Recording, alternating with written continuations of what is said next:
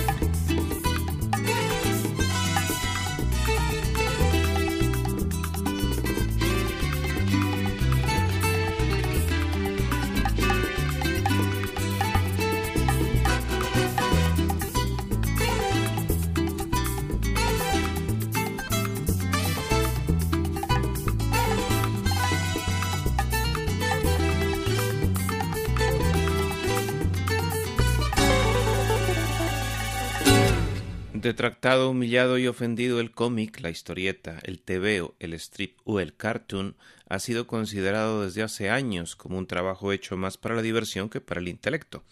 Los niños lo adoran, pero los adultos lo ven como un objeto de dudosa calidad literaria y discutible contenido cultural. Por eso le dicen lectura barata, material de desecho o lo que es peor, cuenticos para niños. Pero en algún momento el cómic no solo es objeto de desprecio, también es fuente de controversia. Se ha llegado a decir que encierra en su seno un mecanismo ideológico que contribuye a mantener las diferencias sociales del mundo occidental.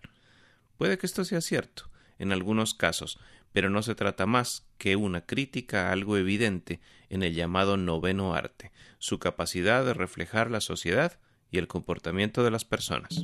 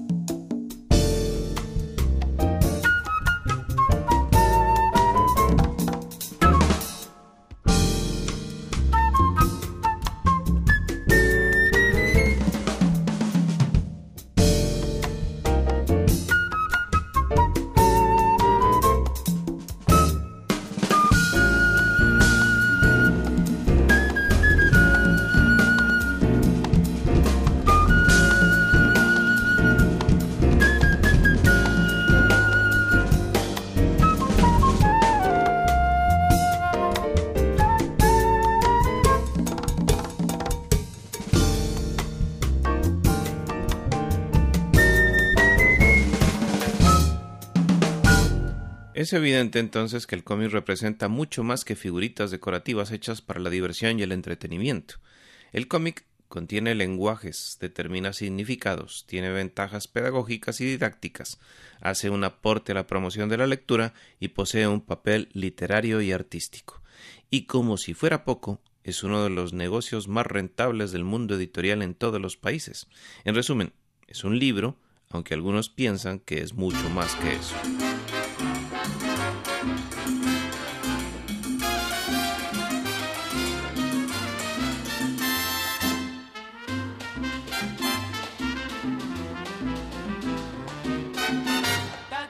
Si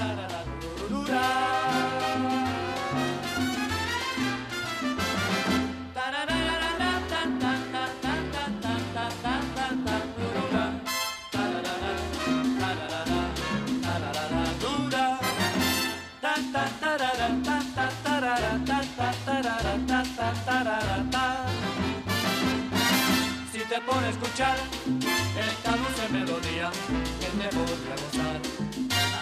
ta ta ra ra ra ru do ra.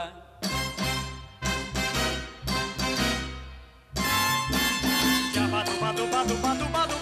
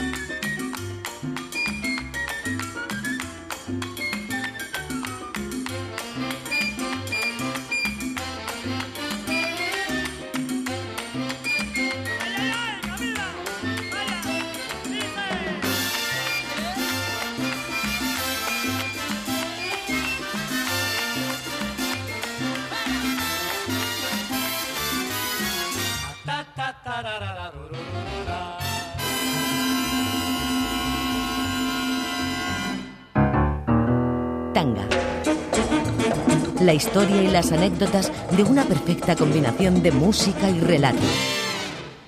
Tanga. Durante el siglo XVII y buena parte del XVIII se realizaban ferias y mercados itinerantes, muy parecidos al circo moderno, y en ellos se vendían pequeñas historias ilustradas que hablaban de sucesos cotidianos, romances imposibles, crímenes misteriosos y milagros sin comprobar.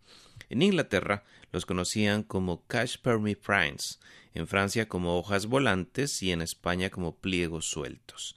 Estas historias marcaron el inicio de los cómics. A partir de entonces, si bien ya existían antecedentes que referenciaban su papel literario y artístico, los dibujantes y cronistas comenzaron a especializarse en el nuevo arte y empezaron también a surgir las variantes de concepto y de estilo. Gustave Doré fue el primero en realizar historias completas. Granville se dedicó a personificar animales y Wilhelm Busch a crear una aventura con personajes.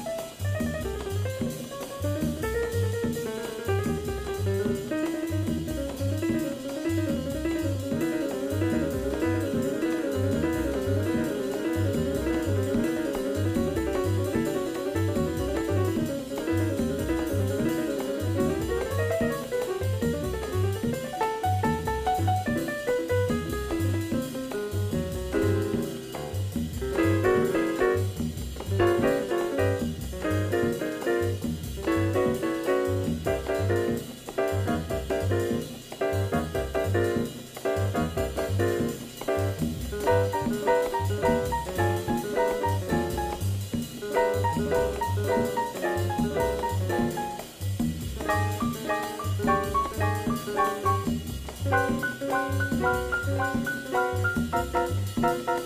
you.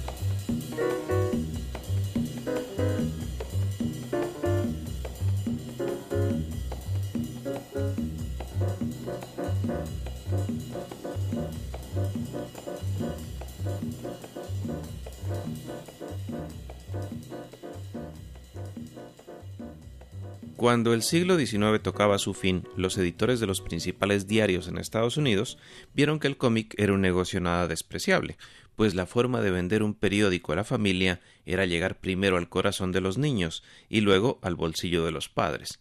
De manera que el cómic comenzó con la serie Yellow Kid, a caminar por la historia de la mano de la prensa. En ese caso, de la mano de William Ranford Hertz, dueño del New York Journal en 1896.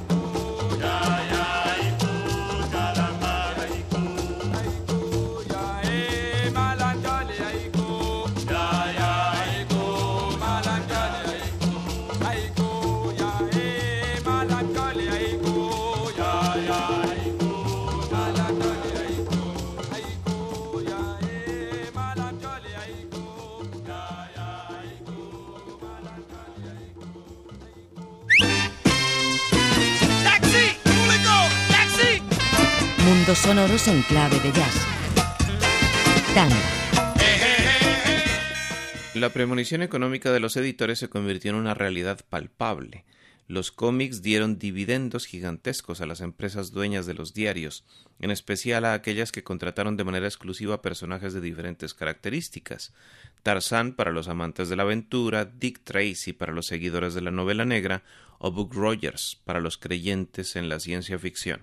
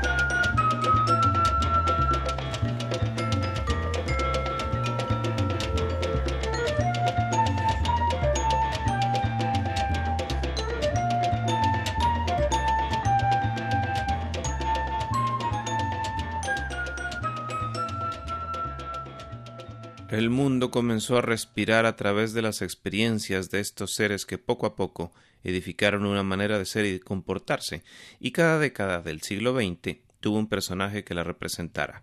Superman en los 40, Batman en los 50, Carlitos en los 60, Mafalda en los 70, Calvin en los 80 y por supuesto Bart Simpson en los 90.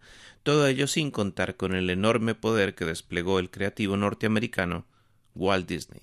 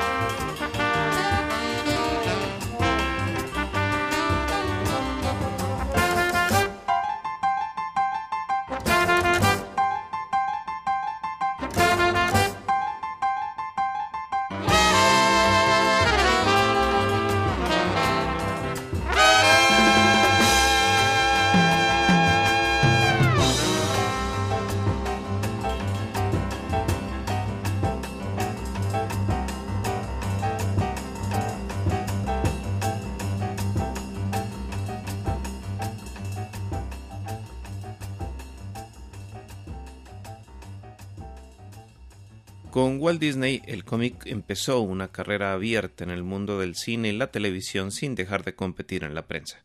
Disney siguió los pasos de Granville y formó un mundo de animales con características humanas. Mickey personificó la astucia, Donald la inocencia, Rico Mapato o Tío Gilito en España la avaricia, Giro sin tornillos la inventiva, Glad la suerte, Tribilín o Goofy la torpeza, y como había tanto de dónde escoger, todos los niños del mundo siguieron los pasos marcados por Disney.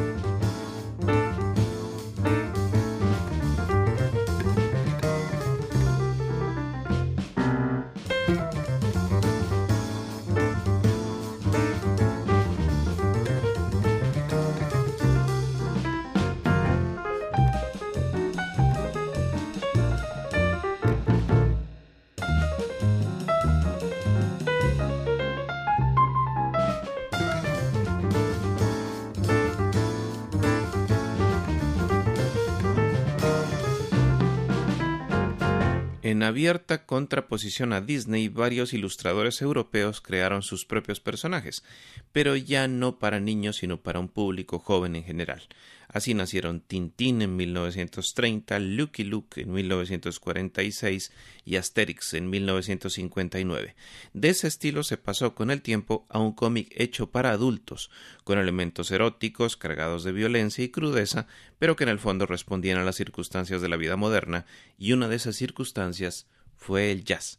Sin embargo, esta es otra historia la cual contaremos en la segunda parte de este especial sobre el cómic a ritmo de jazz en tanga. Hoy los acompañó José Arteaga. Tanga, Buroboya. La historia del jazz latino contada con la viveza de una novela en Tanga, una perfecta combinación de música y relato. Tanga, un programa presentado por José Arteaga, lunes a las 10 de la noche.